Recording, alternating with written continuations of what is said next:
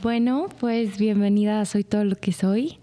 Muchas y gracias. Hoy tengo, bueno, les quiero presentar a una invitada, Azul Guaita. Tiene, es más chiquita que yo, o sea, es un bebé. Un año. Tampoco. Pero, eh, bueno, acaba de, de sacar muchas series, muchas películas, es actriz, pero también es influencer.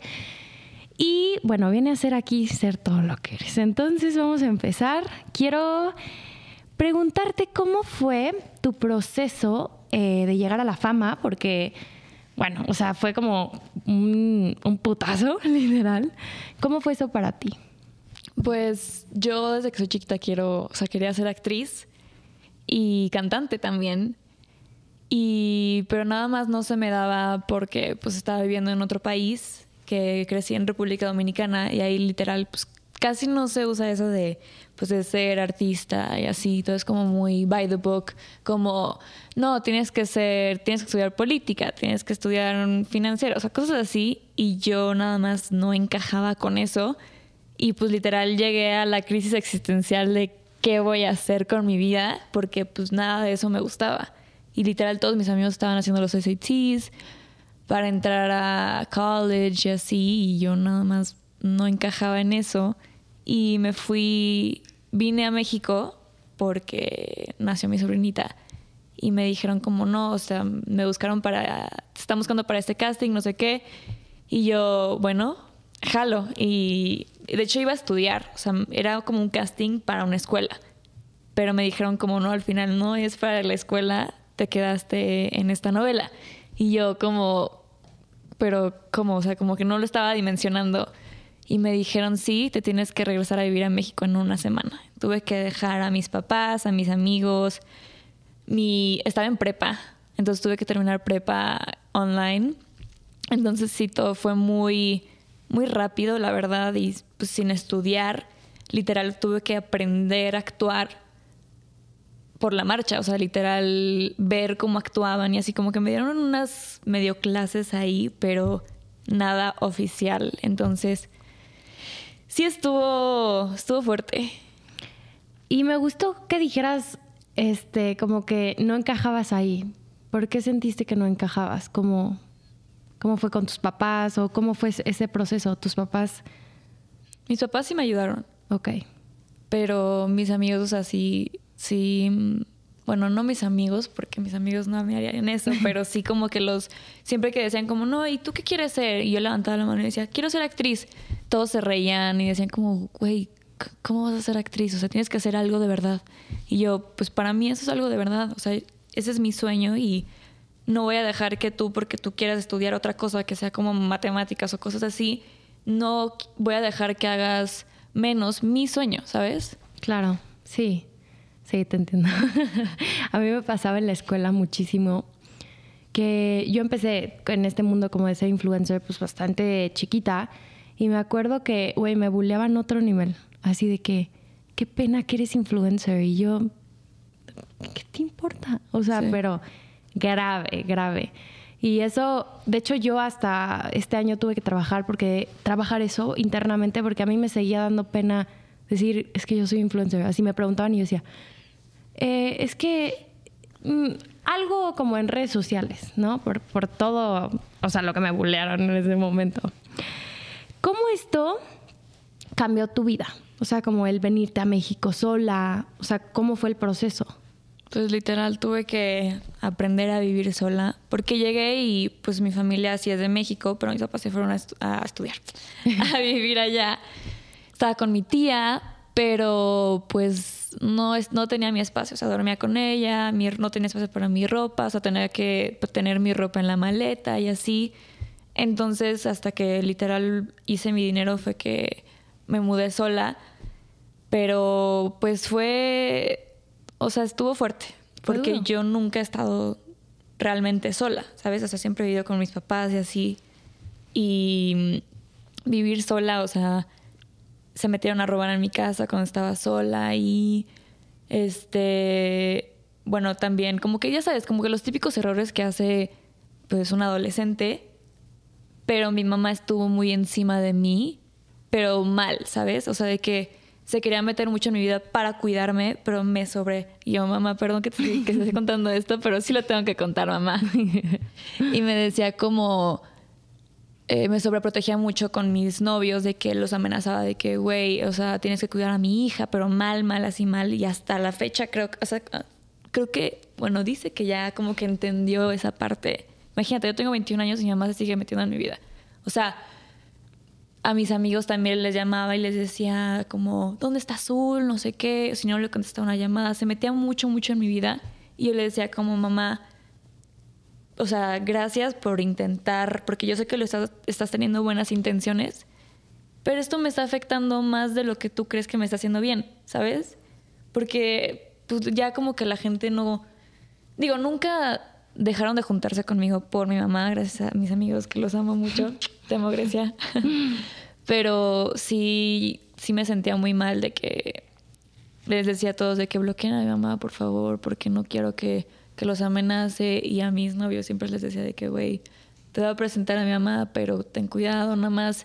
Si ves que te, si te llama o lo que sea, no contestes, bloqueala y así. Entonces tuve que aprender a literal otra forma de cuidarme y que no porque sea mi mamá tiene que pues proteger, sobreprotegerme de esa manera que me estaba haciendo daño.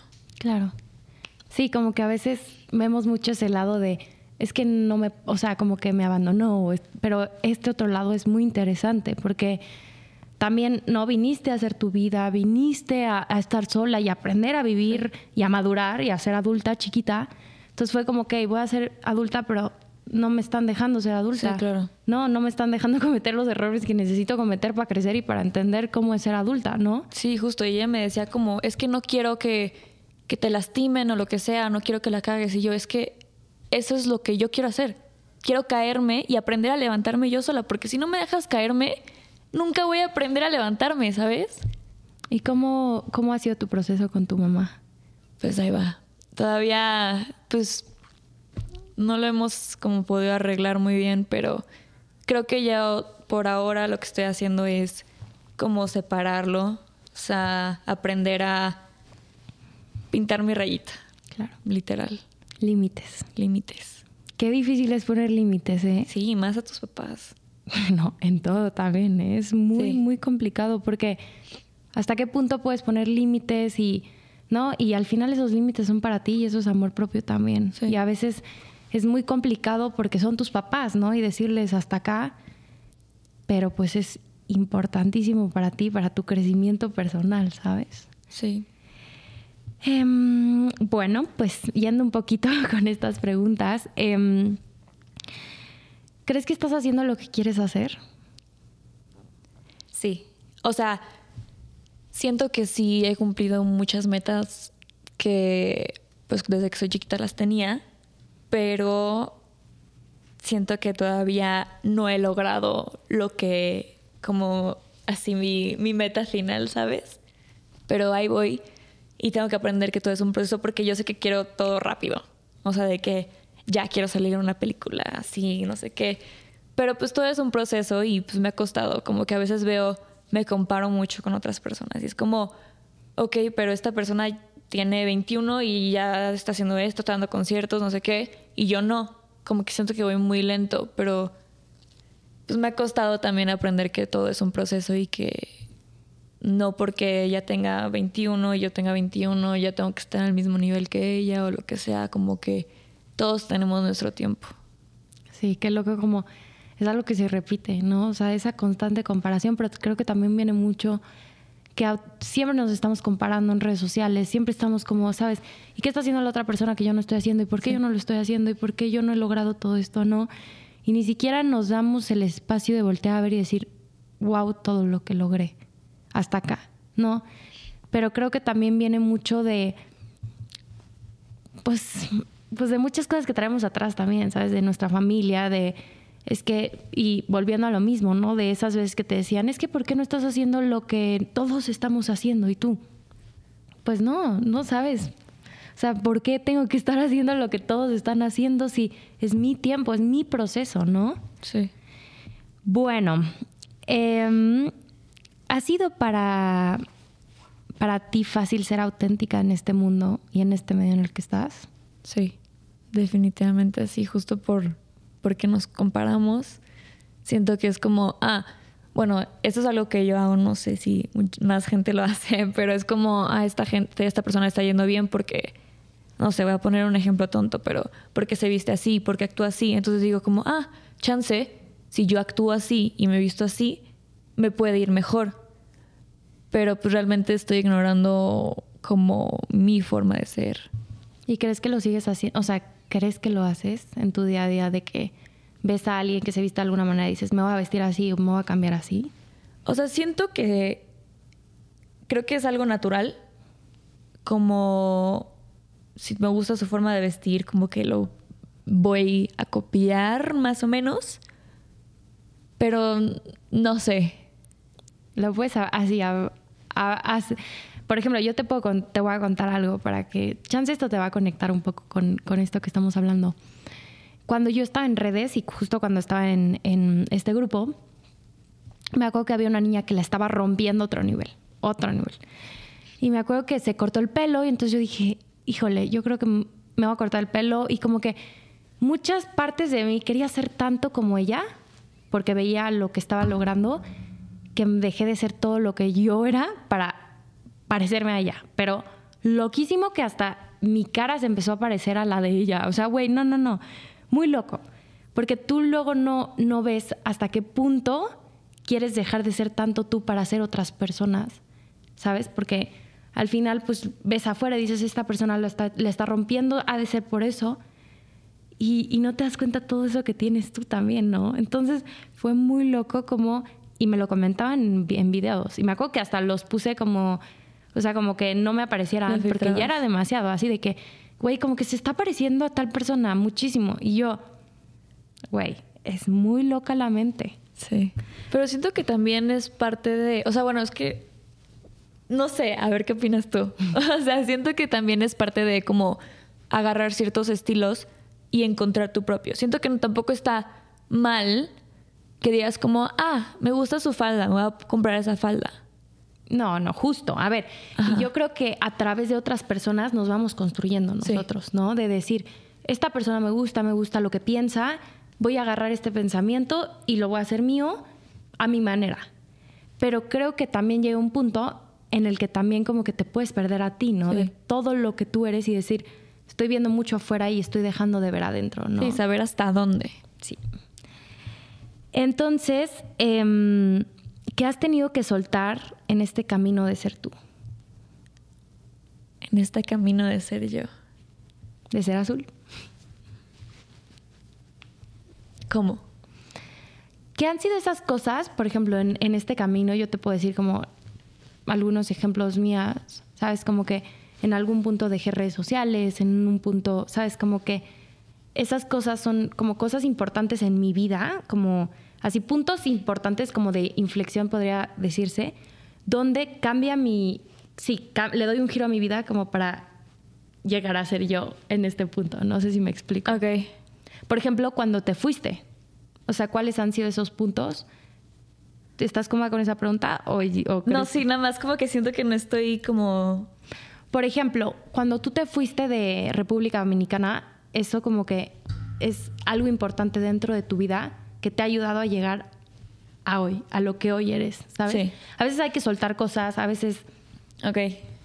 ¿Cuáles han sido esas cosas que has tenido que soltar para llegar hasta hoy? Siento que más que cosas he tenido que soltar a personas para poder eh, seguir siendo yo y entender y poner los límites justo, que es de lo que hablábamos. Y siento que más en este medio, que fue algo que me tocó, me tocó aprender así de putazo y a las malas, que no puedes confiar en todo el mundo. Y yo soy una persona que real, o sea, de que te acabo de conocer y te quiero contar mi vida, ya te quiero contar todo. Y hasta que literal tuve que aprender a la mala que no puedo hacer eso, porque me ha tocado de que se lo platican a más gente y es como, güey, o sea, te lo conté esto porque pues, sentí una vibra chida de ti y que me traiciones realmente me duele. Y pues literal, siento que no solo en el medio, pero más en el medio. Se presta más. Se presta más porque siento que como es más, todo el mundo se conoce. Entonces yo le platico como, no, o sea, ah, tenemos esto amigo en común, ¿no? Y es como, sí, güey, pero la neta, sabes que esta persona me hizo esto y esto y esto y esto. Y, y esa persona me dice, ah, güey, a mí también me hizo esto y esto y esto. Y yo digo como, ah, güey, pues gracias por, por platicármelo. Obviamente yo no voy a decir nada de lo que tú me dijiste. Pero qué chido que pudimos conectar, eh, que tuvimos la confianza de hablar de esto porque sentí, pensé que era la única que le había pasado esto con esta persona. Y luego me dicen de que, escuché que estás diciendo esto y esto de mí. Y yo, güey, pero realmente no es como que estoy inventando algo, es algo que tú me hiciste y lo quería platicar. Y no sé, o sea, siento que literal no puedes hablar nada. ¿Te sientes sola? Sí, porque no sabes en quién confiar y ahora pues ya me cierro más y no me gusta como soltarme con las personas porque siento que me van a traicionar. Uy, sí. Sí, es un, es un medio muy difícil, pero también creo que las personas por la inseguridad que tienen tienden a traicionar a las personas. ¿Y cómo nos quieres contar algo? Digo, no, no con nombres, pero ¿te gustaría como sacar y desahogarte sobre ese tema? Siento que han sido tantas cosas, pero... ¿Nos puedes dar un ejemplo? O sea, y no, no, ni siquiera como para... Me gustaría hasta yo entenderlo y yo entender cómo ha sido tu, tu proceso en esto, porque te entiendo, yo también me he sentido súper sola. Esta persona, este, se supone que era mi amigo y pues yo le contaba literalmente todo. Todo le contaba. O sea, de que de mi novio, o sea, ahora ex novio, claramente. Pero sí le contaba todo de. Pero como no en una forma de ligármelo o lo que sea. Pero literal sí lo considera mi amigo. Entonces, cada que peleábamos. Ahí se me fue el aire. cada vez que nos peleábamos, le llamaba y le decía, güey, es que me siento súper mal porque acaba de pasar esto y esto y esto y esto.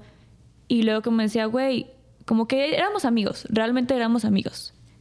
Y mm, hasta que un día me dijo como, güey, o sea, no me molesta porque me estés contando de tu novio porque tú me gustas. Y yo como, pues sí, güey, pero pues tengo un novio, no hay nada más que podamos hacer, ¿sabes? O sea, me gusta mucho tu amistad y no quiero dejarlo, o sea, quiero, no quiero dejar tu amistad por unos sentimientos que van a, van a ir y van a regresar. Bueno, eso, que van, van y vienen. Y pues no le contaba a mi novio que estaba hablando con él porque sé que sentía celos. Pero es que ni siquiera lo hacía como por... Porque me gustaba el otro vato. O sea, ni siquiera era así, ¿sabes? Y nada, como que lo platiqué y bueno, entendí que estaban haciendo como un... como en secreto algo en contra de mí para decirle a mi novio que yo le estaba pegando el cuerno y que mi amigo que yo le estaba tirando el pedo a mi amigo y que mi amigo no sabía que yo tenía novio y que no sé qué. Y entonces entre la hermana de mi novio se juntó con mi amigo y empezaron a hablar mal de mí y a inventarse mamadas. Y se lo contaron a mi novio y pues terminamos porque porque la gente es una mierda. Y digo que la relación igual estaba de la mierda. o sea, tampoco era como algo bueno. Pero eh, luego yo le platiqué a una amiga que tenía una amiga que tenemos en común entre mi amigo y. Ajá. ¿Y tú? Ajá, justo. Y le dije, como no, la neta, o sea, yo sé que tú lo conoces y quiero saber cuál es tu experiencia con él, porque a mí me traicionó y inventó cosas de mí que no son ciertas. Y me dijo, no, güey, la neta, a mí también. A mí me usó por fama y una vez que consiguió sus seguidores me dejó de hablar. Y dije, güey, neta, o sea, yo no lo veía venir. Y me dijo, no, ni yo tampoco. Y ya no somos amigos. Y le dije, pues lo siento mucho, si necesitas algo, aquí estoy. Y luego me escribió mi ex amigo y me dijo, güey, me enteré que estás hablando mal de mí. Me lo dijo toda esta persona. Y la neta, qué mal pedo. Porque yo en ningún momento te quise hacer daño. Nunca inventé nada de ti. Y yo, güey, si inventaste cosas de mí. Es lo que... O sea, realmente ¿Cómo se, ¿Cómo se llaman las personas que mienten? Como... Sí, sí, sí, ajá. O sea, le dije, o sea, yo le dije, no le respondí nada, absolutamente nada, porque no quiero saber nada de esos tipos de, de ninguno, de ninguno de esas cuatro personas, yo no quiero saber absolutamente nada. Pero sí, como que yo dije como, güey, ¿a qué nivel estás que te crees tus propias mentiras? ¿Sabes? Y, y estando en este medio, obviamente hay esta parte como muy dura, pero también creo que hay una parte muy bonita de tener esta comunidad, de haber creado esta comunidad en base a todo lo que tú has hecho, ¿no? ¿Qué, qué te apasiona eh, que, que, lo quieres compartir con tu comunidad? O sea, ¿qué te apasiona compartirla a tu comunidad?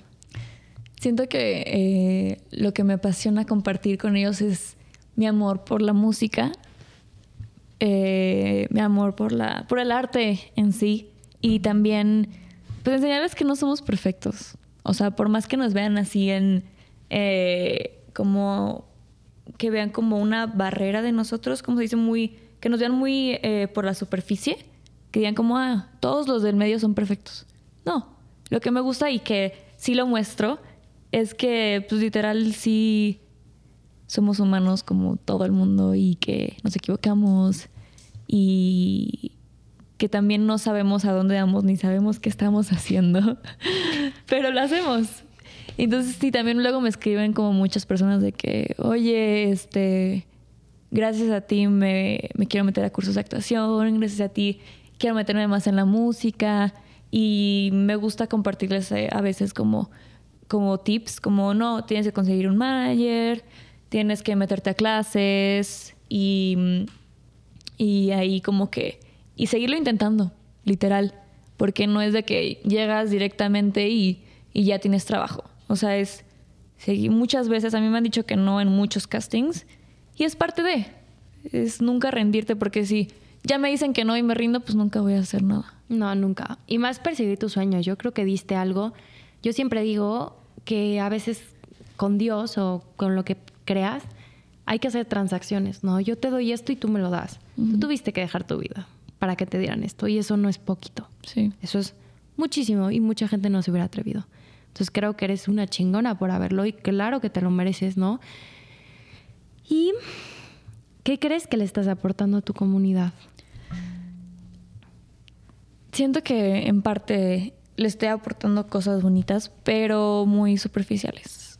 No siento que en redes me he mostrado realmente como soy. Soy como... No me quiero, o sea, no quiero decir que soy como... O sea, es que siento que en redes me muestro como muy dura, muy segura de mí misma. Y no, y si los amigos, o sea, las personas que me conocen realmente, saben que soy muy cáncer, o sea, que soy así como un chihuahuita, así todo chiquito y vulnerable por dentro y que me gustaría que pudieran ver eso también, pero de que a pesar de muchas cosas que me han pasado, ya quería platicar contigo de esto porque siento que es algo que quiero aportar. Porque sé que muchas personas han pasado por esto, que es este que yo fui abusada desde que tengo como tres años hasta los 12, 12, 13. Y que quiero compartirlo porque sé que hay muchas personas que pasaron por eso y quiero sacar algo bueno de eso, que es compartirlo, porque lo he hablado, hasta que tuve el coraje y tuve, hasta que entendí qué me había pasado, fue que pude platicarlo con, primero con amigas y ahora pues con todo el mundo, ¿no? Pero algo que que sí pude darme cuenta es que al compartirlo, muchas amigas se sintieron identificadas y me dijeron, güey, gracias por contármelo, porque yo no, no, tuve el coraje de decírselo a nadie y gracias a ti me siento identificada y sé que no estoy sola y que esto me puede hacer más fuerte.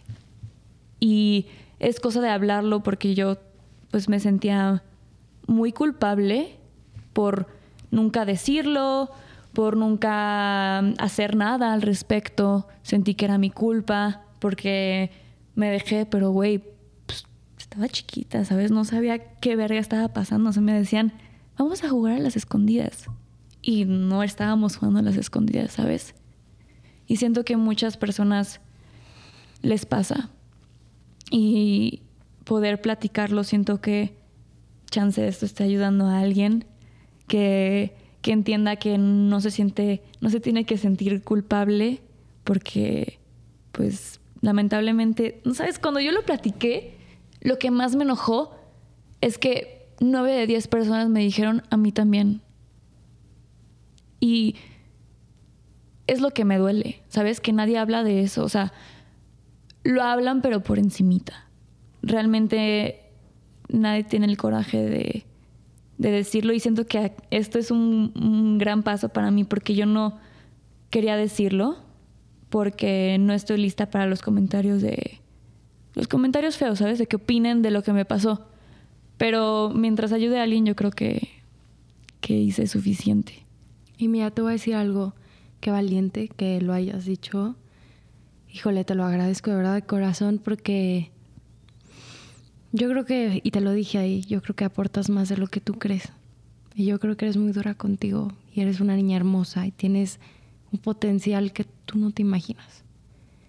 Y que obviamente no fue tu culpa. O sea, y que es increíble como en este país, como mujeres ya, o sea, nos tienen, o sea, a muchas les pasa y es, es algo que no tiene sentido por el hecho de ser mujeres. Y que yo creo que diciendo esto, muchas niñas van a poder decir, ok, esto no solo me pasa a mí, ¿no? O sea, porque luego piensan que, porque justo estamos en redes sociales o eres famosa, a ti no te pasan esas cosas, tú no eres normal. Claro que sí. Y de verdad te lo agradezco de corazón que me lo hayas contado y que sepas que esto le va a llegar a la gente al corazón y que la gente que opine de esto, güey, no se las va a acabar y no, o sea, eso ni que sea lo último que te preocupe. También lo que siento es que mucha gente como que dice nos hace menos por no abrir, por no decir algo antes. O sea, esto me pasó cuando tenía 12, ahora tengo 21. Y realmente nunca he podido llevarlo a las autoridades por todo el tema de que si pasó un chingo ya no funciona, que si no tienes pruebas, que... Y aparte no, no quiero verlo, ¿sabes? O sea, ir al juzgado o a la corte o como sea que se llame esa cosa y tener que verlo es algo que no puedo hacer. Y la gente dice como, no, pero, o sea, mucha gente, de hecho muy cercana a mí, que ya no es cercana a mí, me dijo, sí, pero entonces, ¿por qué no en vez de decírmelo a mí, lo llevas a la policía? Y es como, güey, no es tan fácil, ¿sabes? O sea, una cosa es que te lo diga y otra cosa es tener que enfrentarlo y verlo a la puta cara y, y tener la posibilidad de que me digan no hay pruebas, se cae el caso y sigue libre. ¿Sabes? Y, eh, yo sí quisiera tener las fuerzas de poder hacer algo al respecto porque me enteré que esta persona que me lo hizo a mí también se le hizo a dos, a dos primas antes y si alguien si alguien de las dos primas hubiera dicho algo, no me hubiera pasado a mí. Si no es mucho pesar y, de verdad, bueno, aquí hay mucha empatía, por esto me gustaría ver si puedes contarnos un poco más acerca de esto que te pasó. Sí, este, pues de hecho es alguien de mi familia que, o sea, es lejano, pero es de mi familia, pues. Mi familia ya sabe, pero hay mucha gente de mi familia que no lo entiende todavía, que pues lo sigue cuidando y tomando su lado porque dicen como, ah, es que está solo porque su mamá se acaba de morir y no sé qué y lo tengo que cuidar y es como, o sea, realmente no lo entiendo, no entiendo cómo podrías cuidar a una persona que sabes porque ya todo el mundo sabe que ha hecho no solamente conmigo, sino con dos primas más. Y, y todavía no logro entender por qué tomarían, no que tomen su lado, pero que no la parten, o sea, que, que no lo, que lo sigan como cuidando, ¿sabes? Como, como si no hubiera hecho nada, ¿sabes? Y todavía escuchar su nombre, porque es como es parte de mi familia, sigue saliendo a las conversaciones como, güey, deja de mencionarlo, ¿sabes? O sea, escuchar su nombre me molesta, ¿sabes?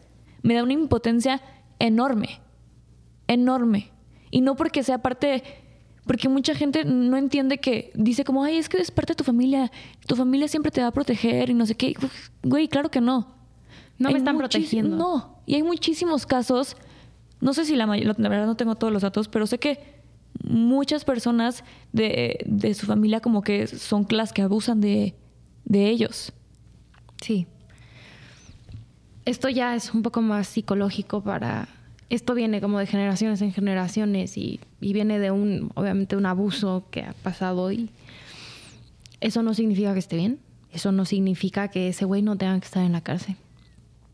Y bueno, em, quiero agradecerte de verdad de corazón por, por esto, porque esto pasa todos los días en este país.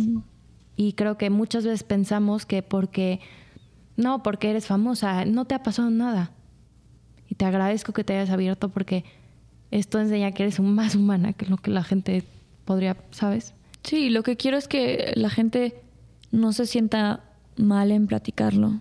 Creo que es lo que hace que de tantas veces que lo he platicado que ahorita lo pueda decir sin llorar y que lo pueda decir fuerte y que espero que esto ayude a alguien más que le haya pasado y que no se queden calladas, no sean como yo.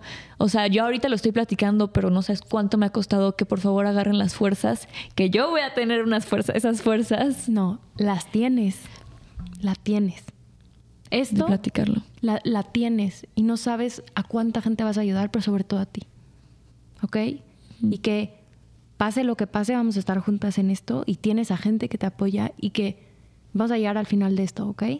Y que no hay tiempo perfecto, cada quien a su tiempo y ahorita vas a agarrar las fuerzas y lo estás haciendo de decirlo y vamos a llegar al fondo de esto, ¿ok? Sí. Gracias, de verdad. Gracias.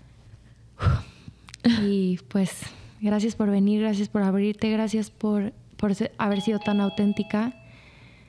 Y de verdad, eres una niña hermosa, mm, pero no solo por fuera, o sea, eso, pero por dentro, muy sensible y que yo sé que ha sido duro, yo sé que cada quien tiene su camino y que no solo por todo lo que percibo, pero también lo has luchado y te lo mereces, ¿ok? Y, y se vienen cosas increíbles, vas a ver también. Y gracias de verdad. Gracias por invitarme. Y pues, gracias por ser todo lo que eres y nos vemos en la siguiente.